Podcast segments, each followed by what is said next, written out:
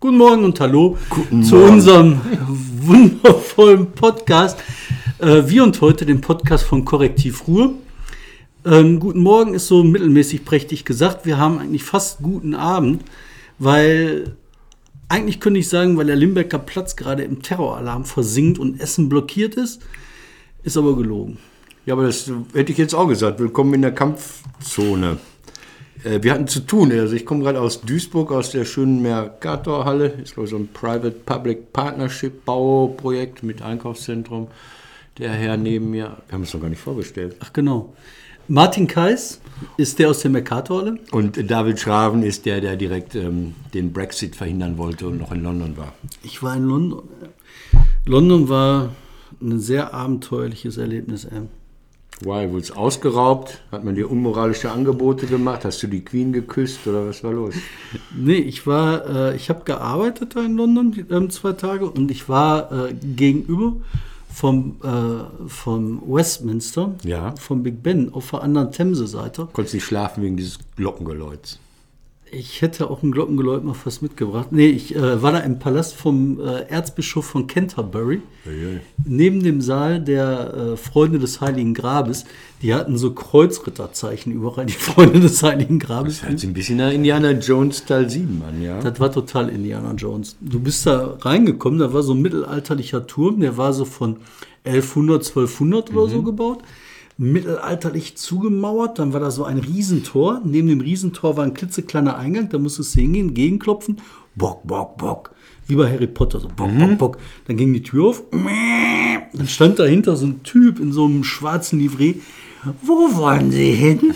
Und dann hast du gesagt, in den Palast des Erzbischofs. Kommen Sie rein. Dann gehst du da rein, um die Ecke. Und dann war, mit, wie gesagt, mitten in London, direkt gegenüber vom Westminster, ein Riesenhof, total leer. Ein Riesenpalast. Dann so fünf, sechs Bäume, die blühten. Drumherum so eine mittelalterliche Mauer, Stadtmauer oder sowas. Abgefahren. Die Frage ist ja, was hast du da gemacht? Du willst ja wohl nicht in die anglikanische Kirche eintreten, weil die schlauen Leute wie Tony Blair, die haben es geschafft, von der anglikanischen in die heilige römische katholische Kirche einzutreten, während Hannelore Kraft, mit der ich gerade zusammen war, also mit mehreren anderen Leuten, es ja tatsächlich fertiggebracht hat, von der katholischen in die evangelische Kirche einzutreten. Eine Sache, die ich nicht nachvollziehen kann. Was hast du da gemacht oder ist das geheim? Ist äh, Also, äh, relativ geheim. Also ist nicht geheim. Nein, wir haben Später. da, Später mehr. Also Später nicht heute, mehr. sondern ein Später andermal mehr. mehr. Wir jingeln an. Das heißt, wir jingeln an. für alle, die nur hören, Wir freuen uns, das ist ein Blaulicht. dass es losgeht. Zu Wir und Heute, dem Podcast von Korrektiv Ruhr.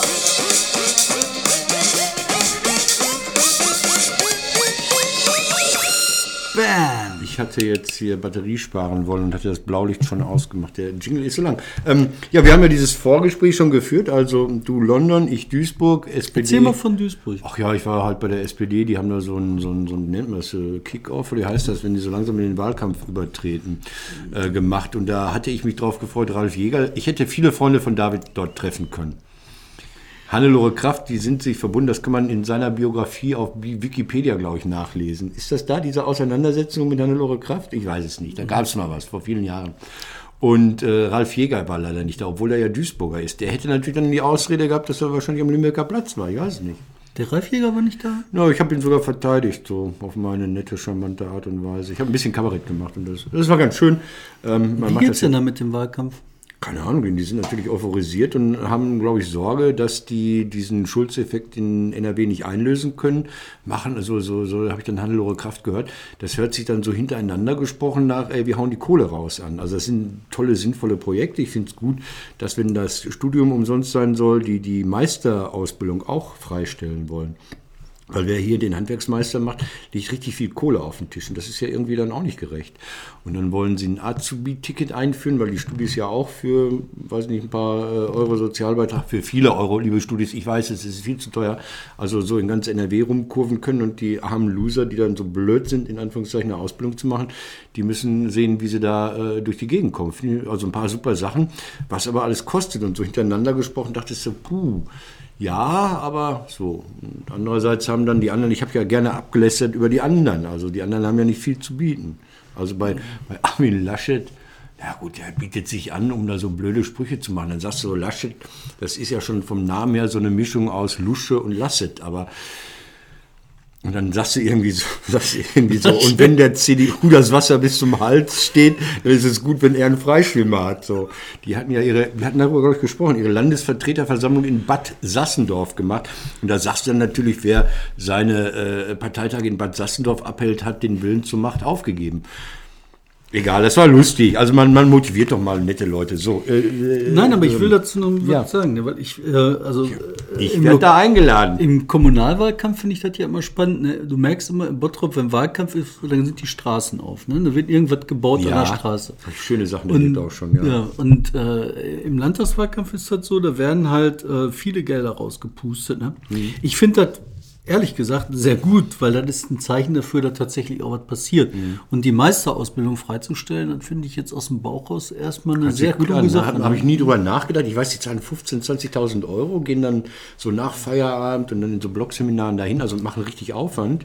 Und ja. Ja, aber ich halte das für durchaus sinnvoll. Ne? Das Schöne ist, bei uns in Recklinghausen, da standen die früher immer so, ähm, wo sonst die Zeugen Jehovas und diese ähm, äh, Koranverteiler stehen, in Reih und Glied vor dem Karstadt.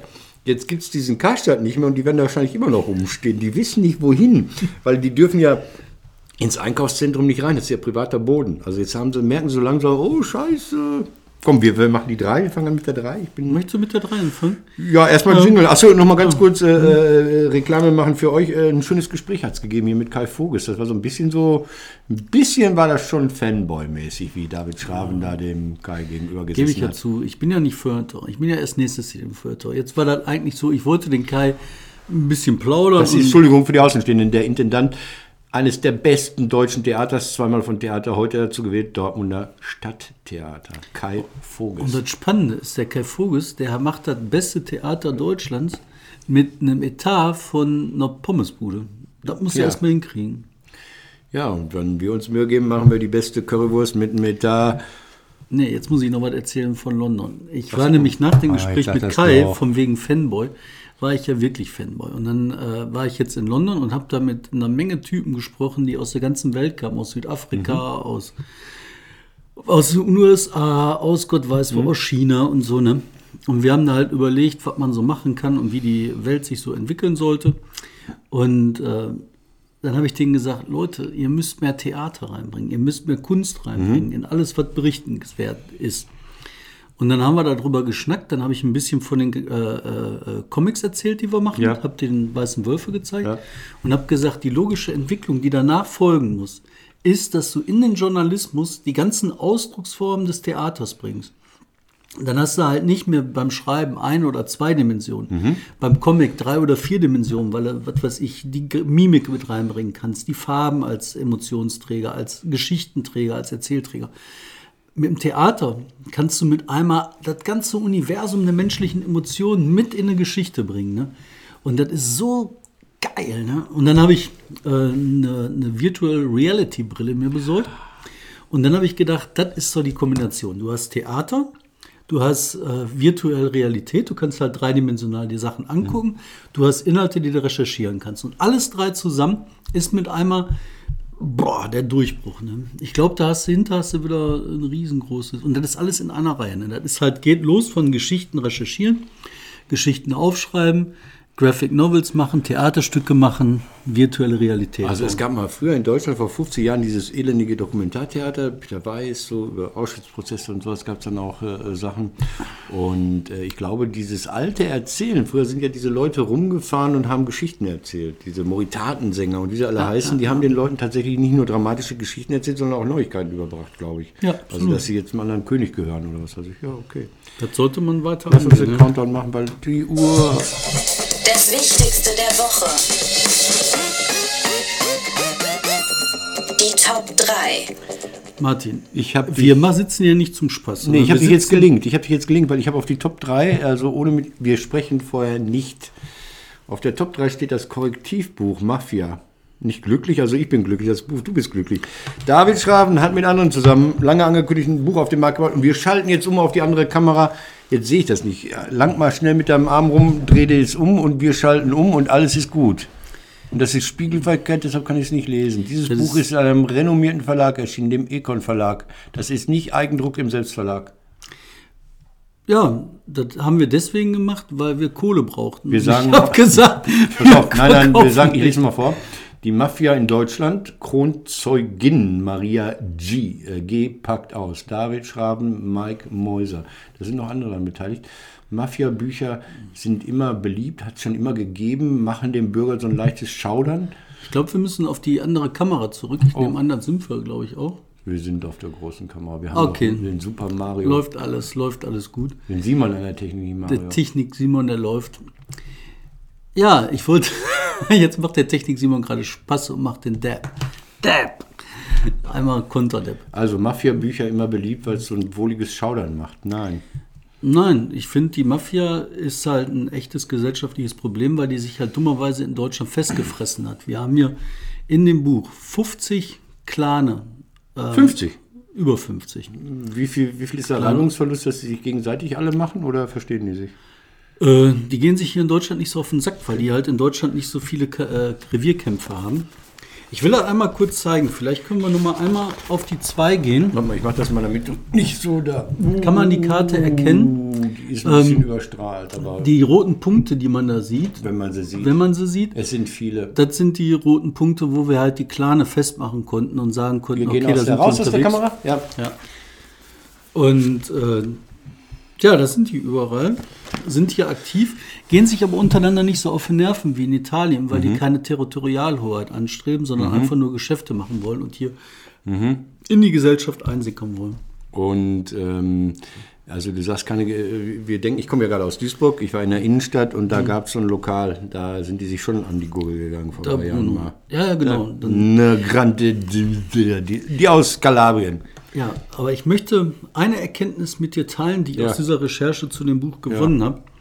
Ähm, ich glaube, ich habe nämlich verstanden, worum es geht bei der Mafia. Ähm, man denkt so aus den Geschichten, die man gehört hat und die man so erlebt hat oder äh, im, was weiß ich, im Spielfilm gesehen hat, im Krimi gesehen hat, dass das alles groß organisierte Einheiten sind. Faktisch ist das so, dass das sehr, sehr große Chaoten sind. Und dass da überhaupt irgendwas passiert, ist ein Wunder.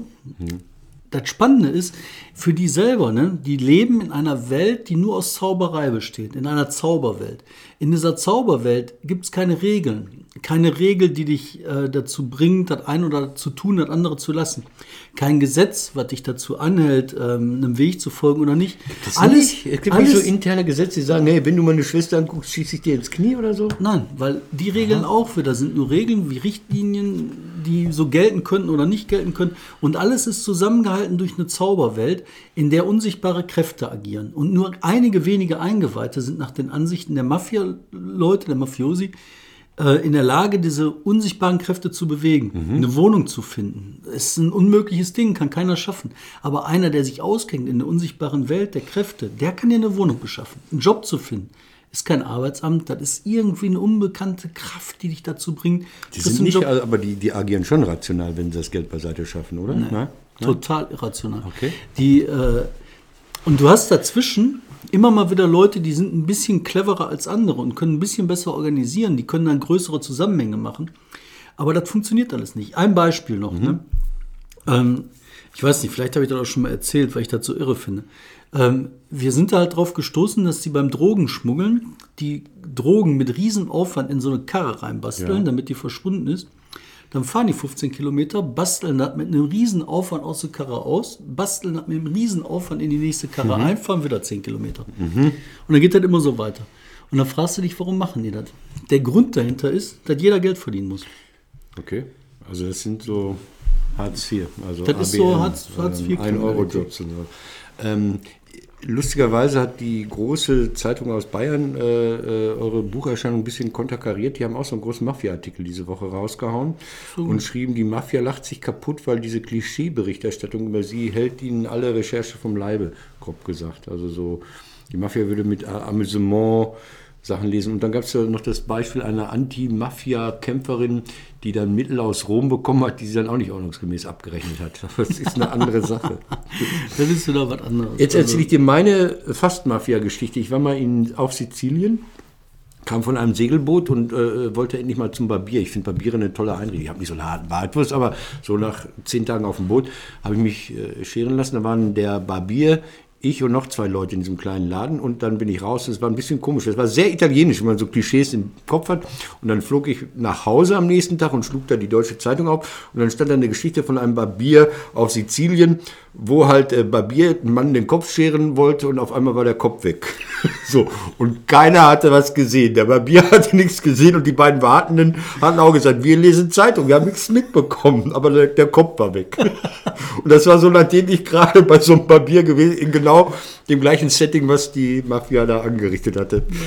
Das war noch so klassische Mafia. Okay, läuft, äh, habe ich jetzt noch relativ wenig von mitbekommen. Äh, Gibt es da eine große Buchveröffentlichung, Talkshow? Was ist nochmal so ein Talkshow-Thema? Ist noch ein bist du bei Lanz, oder was? Ach, ich bin nicht bei Lanz. Nein. Äh, also erstmal Montag kommt ein Film bei, Ah. äh, bei RTL. 45 Minuten oder 40 Minuten. Nicht schlecht. Ähm, äh, zu Maria G., dem Leben von Maria G. Mhm. Dann hatten wir jetzt nach der Buchveröffentlichung, die ist jetzt seit, ich glaube, Freitag Mhm. ist das raus oder heute, weiß ich nicht. Also heute ist Samstag. Ähm, hatten wir Anfragen von den ganzen Talkshows, die wollten halt mit der Kronzeugin sprechen. Und äh, das geht halt leider nicht, weil ich sag dir, alter Schwede, ey, das sind komplizierte Menschen, da, die kannst du nicht in so eine Situation bringen. Aber ich möchte noch was von Sizilien erzählen. Lass mich noch ein Ja. Stück von Sizilien erzählen. Wunderschön da übrigens. War gar nicht. Ja, in Sizilien, da kriegst du als Gast Trinkgeld. Das ist mir passiert. Da wollte ich in so einem Laden, da hatte ich super gegessen, da habe ich gedacht, boah, ist das lecker, ne? So, da hat die irgendwie 100 Euro gekostet für vier, fünf Leute. Dann habe ich gesagt, komm, 110, weil das so lecker ist. Da war der Wirt total beleidigt, hat gesagt, was, du gibst mir Geld, was soll das, so eine Unverschämtheit. Ich gebe dir 20 Euro, du zahlst nur 90. Schön. Fand ich geil. Okay. Du hast eine andere drei. Ich habe die Ich hab jetzt wahrscheinlich vorweggenommen. Jetzt musst du umswitchen. Nein, nein, nein, nein, nein. Ich habe nämlich eine 3, ähm, Mhm. die ist eine 3, die heißt Rot-Rot-Grün. Warte mal, Moment. Rot, Rot, Grün, ja. Okay. Das ist so ein politisches Farbenspiel, was ja immer zu Wahlen einsetzt, wo man sagt, so können die Roten mit den Roten und den Grünen, können die Rot-Rot-Grün machen. Und ist Redest ja du jetzt über NRW oder ganz allgemein? Ich rede jetzt allgemein Okay. darüber, weil ich nämlich von Berlin aus losgehe, weil da wird das mit einmal wieder aktuell, da wird dann gesagt so, ach, guck dir an, der Schulz, der kann doch jetzt äh, Bundeskanzler werden, wenn er Rot-Rot-Grün möglich macht. Ich finde, und, und ausgehend in Berlin muss natürlich hier in NRW dazu vor erfolgen, damit du halt ein Flächenland hast, kennen wir diese alten Spiele, dann kannst du halt im Bund machen, genauso wie damals Schröder im Prinzip an die Macht gekommen ist. Was ich daran so spannend finde, ähm, eigentlich geht mir das nicht über Rot-Rot-Grün oder Rot-Bunt oder Rot, was weiß ich was. Ne? Das geht im Ende darum, dass du eine Politik hast, die funktioniert. Ja. Funktioniert Politik. Mit Schulz und alles und Also ich glaube, Sarah äh, Wagenknecht. Ich glaube, mit Sarah Wagenknecht funktioniert gar nichts. Also so, so, äh, ich, ich bin wirklich ein nicht linken Wähler und äh, mich ärgert daran, dass sie mir so tun, als sei es schon links, wenn sie auf die Forderung nach dem Mindestlohn bei der SPD 2 Euro draufpacken. Ja? Der SPD sagt 9 Euro Mindestlohn, dann guckt die Linke nach und sagt 11. Und dann wird sie immer noch ein bisschen ausländerfeindlich nebenher, weil das irgendwie gut kommt, so populistisch. Und dann ist man in den Quartieren der Arbeiter vorne, denkt man, ich finde es, weiß nicht. Nein, ich glaube, Rot, Rot, Grün wird nicht wirklich gehen. Glaube ich so, aber du hast jetzt Ich- andere Erkenntnisse. Nein ich, will von, Berlin. nein, ich will von den Farben. Mir geht das, Farben sind mir nämlich total Wumpe. Ah, okay. Mir geht das halt drum, ne, wenn ich Sarah Wagenknecht sehe Ja. und was die sagt, also Mindestlohn hast du gerade schon gesagt, ne? Nein, sie ist ja Aber- auch gerne mal so, so, so ja, hallo, überfremdungstechnisch unterwegs. Und Ja, und scheiß auf die EU, die muss weg Mhm. quasi, ne? Und was wollen die alle? Und äh, Fürchterlich. Also ich glaube, ich glaube in der Tat, dass, ich glaube, dass, dass äh, Rot-Grün 1998 ging, weil Schröder und Fischer ähnliche Typen waren. Also die beide, glaube ich, immer gerne wieder mal geheiratet haben. Also wenn die eine neue Frau kennengelernt haben, dann mussten sie immer gleich heiraten. Das ist ja, ja, das muss man ja nicht. Ähm, die waren beide so, es gab da dieses Gespräch, wer ist Koch, wer ist Kellner, aber die waren sich so äh, äh, kulturell und alltagskulturell sehr ähnlich. Ich glaube, daran, daran äh, gelingen oder scheitern solche Veranstaltungen, glaube ich auch, ja. ja, und mich hat das in der letzten Woche, als dann die Diskussion hochkam, weil mit Schulz das erste Mal äh, tatsächlich rechnerisch möglich werden Ja. würde, dass das halt so eine Option ist. Ne? Aber da habe ich dann, Entschuldigung, da habe ich dann Lafontaine gesehen in irgendeiner Talkshow mit einer Frau im, in der ARD und es war nicht Anne Will, es war die andere, Maischberger. Und dann sagte der, ja, ihr SPD, also das Hannelore Kraft, ihr könnt morgen im Bundestag einen SPD-Bundeskanzler wählen, wenn ihr denn dann wolltet. was natürlich nur halbwegs richtig ist, weil die natürlich nicht morgen Martin Schulz zum Bundeskanzler wählen können, weil es immer heißt, der Bundestag wählt aus seiner Mitte, abgesehen davon, dass sie es nicht machen würden. Also der, der Lafontaine ist auch auf so einen Ärgermodus. Ja, der sagt zum Beispiel Hartz IV, mit, mit, mit Lafontaine will auch keiner was machen, aber es ist ja auch ein alter Mann. Der sagt dann, Hartz IV, äh, 60 Prozent haben gewonnen, 40 Prozent haben verloren. Das heißt dann für ihn, die Schere geht weiter auseinander. Das muss es aber nicht heißen. Es kann ja auch sein, dass die 60 Prozent Reichen verloren und die 40 Prozent Armen gewonnen haben. Also man mogelt sich da mit irgendwelchen Kacken, die man sich da um die Ohren haut. Also so, und nicht um Verständigung herzuführen, sondern um sich äh, gegenseitig auf die Nüsse zu hauen. Also bei, bei gewissen Konstellationen. Lafontaine wäre auch nicht verträglich mit der SPD. Die sagen immer, die wollen mich nicht, die wollen mich nicht, aber er will ja auch nicht. So, und dann habe ich dazu mal mich umgehört und habe mal gefragt, so bei den Leuten, die auch Schulz länger kennen, ne? ähm, der ist ja hier aus NRW, Würselen Ja, ist jetzt nicht so weit weg. Ne? Und äh, der war ja auch lange, wusstest du das, der war lange, lange, lange Jahre hier im Landesvorstand der SPD. Nö, ist mir auch nicht so aufgefallen. Ich habe den mal kennengelernt, ich finde ihn großartig in seiner Art, also gut verstanden. Ja. Also ich habe ja immer so einen Kabarettisten-Check. Wenn die Leute auf Witze können, denke ich mir, dann sind sie dazu in der Lage, aus sich selbst herauszutreten und sich nicht ernst, so ernst immer zu nehmen. Ja. Und der kann das, andere können das nicht. Ja, und auf jeden Fall habe ich halt äh, mit den Leuten geredet, die ihn halt aus seiner Landesvorstandszeit noch gut kennen. Und da gibt es eine Sache, die ist mir immer wieder aufgefallen und darüber habe ich jetzt auch mit den Leuten gesprochen. Und zwar hast du immer diese Mannschaftsbilder. Du Ja. hast ja so äh, SPD-Vorstand, äh, macht Wahlkampferöffnung, macht Wahlkampfabschluss, macht irgendwie irgendwas. Und dann stehen die alle auf der Bühne vorne, äh, meistens ein LKW. Und vor denen ist die Menge und dann wird eine Kamera aufgebaut, dann wird Fotos gemacht, gefilmt und dann ist immer die Frage, wo stehe ich?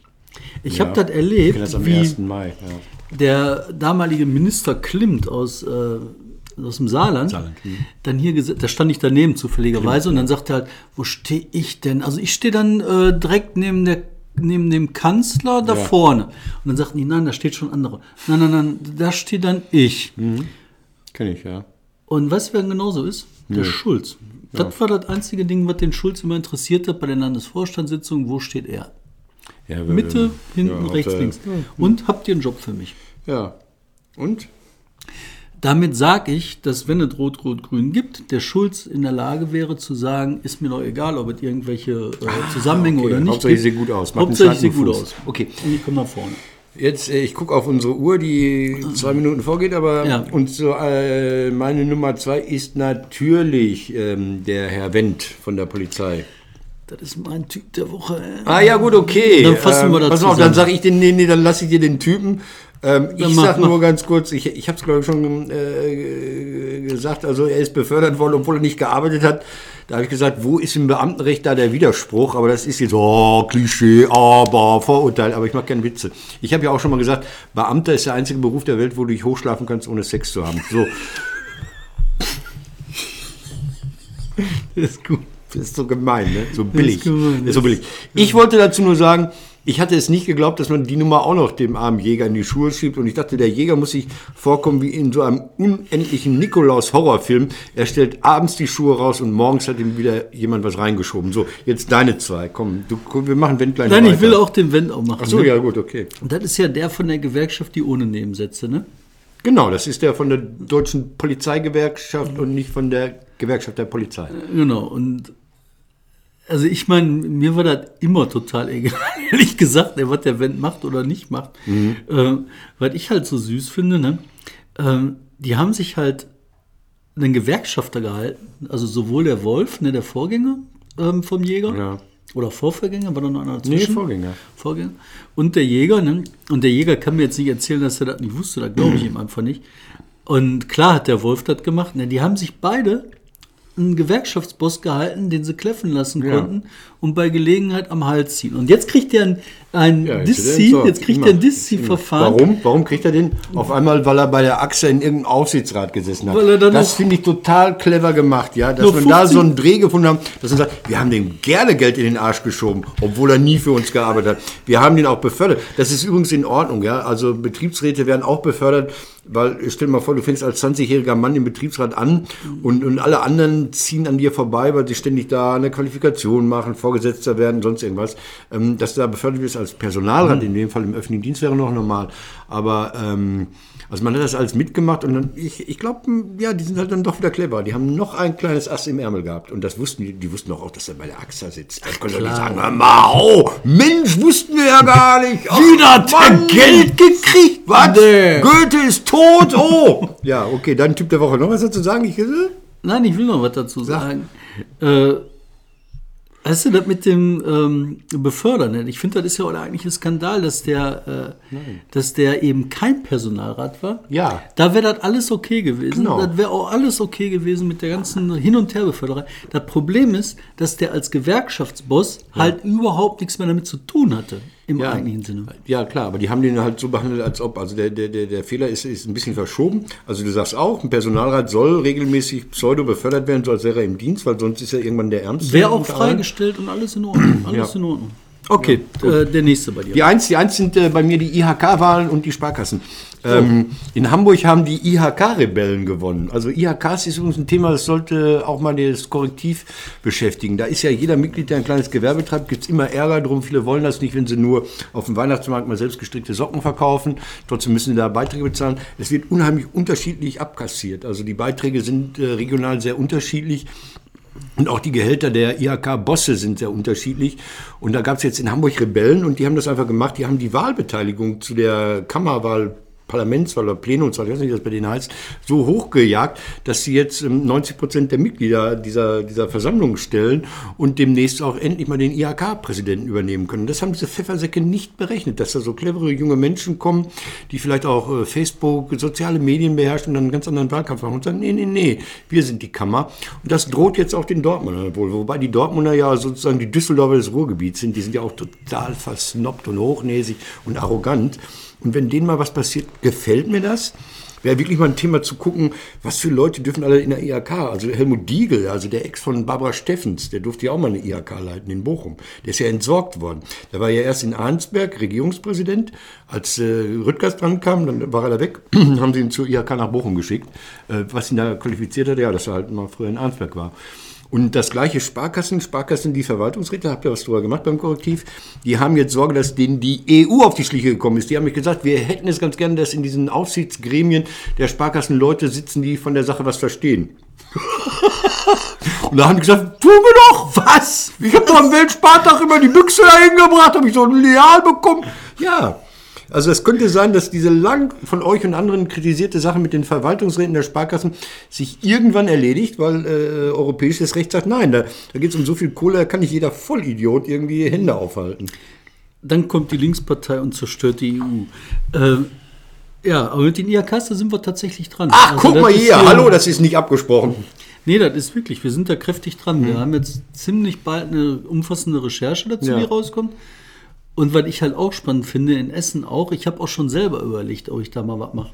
Weißt du, so schwer ist das nicht, aber wir von Korrektiv müssen ja auch an die Zahlen. Ja, ne? ja. Und ich frage mich, wo der tiefere Sinn ist. Also das ist halt so ein Ding, die IHKs, das haben die sich ausgedacht, so kurz nach dem Zusammenbruch des ersten Kaiserreiches um 1000, so als Karl Okay, der Große ja. tot war. Ne? Und seitdem kassieren die Asche. Ey. Ja, sei froh, dass du nicht rückwirkend bezahlen musst, weil die Kammer ja schon länger besteht als ein kleines, beschissenes, gemeinnütziges Unternehmen. Meine eins, mach du eine eins. Mach du eine eins. Meine, meine Eins ist äh, äh, Marcel, der, Wer? der Mörder von Herne. Marcel H. oder sagst du was anderes? Ey. Äh, nee, ich sag Marcel H. Okay, so, und äh, ich, also klar, die ganze Geschichte ist erstmal unfassbar. Dieser Mörder, der halt ein Kind umbringt äh, von den Bandidos, wo es nachher darum ging, so wer kriegt ihn zuerst, die Bandidos oder die Polizei. Dann äh, dieses unfassbare Ding mit dem, er hat noch einen umgebracht, noch einen Mhm. umgebracht, wie er im Internet aufgetaucht ist. Und dann fand ich das so spannend, deswegen ist das meine Eins, wie Leute, Medien damit umgegangen sind. Sag mal eine wie, Zusammenfassung, ja. Also zwei Sachen finde ich halt krass. Das eine ist, äh, natürlich ist es gerechtfertigt in meinen Augen, wenn er öffentlich nach einem F- Fahndes, Namen und- weil er Leute umbringt, äh, den Namen zu nennen, das Foto zu zeigen, und Mhm. Richtig, zwar so, ja. dass du den auch packst. Ne? Dass du ihn erkennen kannst. Da ist Verpixeln ein bisschen kontraproduktiv. Genau, oder zu sagen, der 19-Jährige, so, ja, Aus einer großen Stadt im Ruhrgebiet oder was, ja. Das ist halt albern. Du willst ihn ja haben. So, das ist halt eine. Finde ich okay. Daraus aber dann abzuleiten, dass man hingeht und dann äh, Chatprotokolle von dem Typ, wo der sich mit seinen Taten brüste zu veröffentlichen. Also richtig zu veröffentlichen, äh, Sachen von seinem Arbeitsamtzugang, wo man, also, weißt du, und dann sagt so, er hat noch was gemacht und guck mal da, ne? Da wird halt mit einmal diese Sensationslust so groß, dass die das Gehirn wegfrisst und dir die Propagandaarbeit des Mörders machen lässt. Ne? Also fand ich unfassbar, was da teilweise gelaufen Ich fand ist. auch unfassbar, dass man sozusagen äh, exakt mit einem Google Map Foto die, die Straße äh, gezeigt hat, in der es passiert ist, damit jeder sich zu betroffen Erklärende äh, da auch noch hinpilgern kann. Das finde ich auch richtig. Ich meine, die Menschen finden immer den Tatort oder so, aber da quasi auch noch so eine Sightseeing-Seite äh, einzurichten, fand ich auch ziemlich puh. Nee, fand ich auch. Und dann fand ich jetzt, äh, ich finde oft was zu kritisieren bei Kollegen vom WDR, aber jetzt fand ich das mal richtig toll. Weißt du, der Typ war gekascht Und und, wenn er gekascht ja. ist, dann ist das Spiel ein anderes und dann ist das wieder ein 19-jähriger Krimineller, Ja. der wahrscheinlich äh, ein ziemliches psychisches Problem hat. Dann musst du den pixeln, dann ist der Name wegzunehmen, dann ist das halt ein 19-jähriger Schwachmat. Ne? Aber es ist dann auch irgendwie äh, so viel durcheinander gegangen in dieser Geilheit. Ne? Also diese unspektakuläre Übergabe in der äh, ähm, griechischen Pommesbude, wo er gesagt hat, hey, ich bin's und der Mann hat die Polizei angerufen. Das wurde aufgebauscht. Dann habe ich diesen armen Wirt mehrmals im Fernsehen auch gesehen. Ja, er ist hier gewesen. Und es wurde ganz vergessen, es war nur noch dieser Kindermörder und dass da noch ein zweiter Toter lag, 300 Meter weiter. Das ist in der aktuellen Berichterstattung auch einigermaßen untergegangen. Es sei denn, es waren so zwei Tote oder was weiß ich. Ach ja. Ja, ich fand, es gab Sachen, die waren schlimmer. Ich fand damals Gladbeck schlimmer. Äh, wir machen die Überschrift. Gladbeck Ne? schlimmer übrigens, ne? Ich habe mir überlegt, ob ich da nicht mal eine Geschichte zu mache. Ich habe mir jetzt mal die Protokolle besorgt von damals. Da gab es ja äh, die, den Untersuchungsbericht dazu. Ja. Und da sind jede Menge Leute drin, die heute in der Regierung in Amt und Würden sind, die damals kräftig mitberichtet haben. Was machen wir jetzt mal? Überschrift, Überschrift, ganz kurz, komm, ich mach ganz schnell. Du hast ja keine. Und jetzt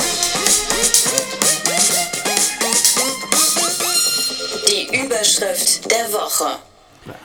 So, ähm, du hast ja nicht dran geglaubt. Ich sage PSA, PSA, Peugeot Société Anonym. Peugeot zahlt 1,3 Milliarden für Opel, 600 Millionen für die Opel App, 300 Millionen für die Rechte an Jürgen Klopp und 100 Millionen für die Weltrechte am Mantateller. Du hast gesagt, das wird nichts mit dem Verkauf. Nee, ist das was geworden? Ja. Habe ich nicht verfolgt. Erzähl 1,3 mal. Milliarden, 1,3 Milliarden, Opel ist jetzt französisch.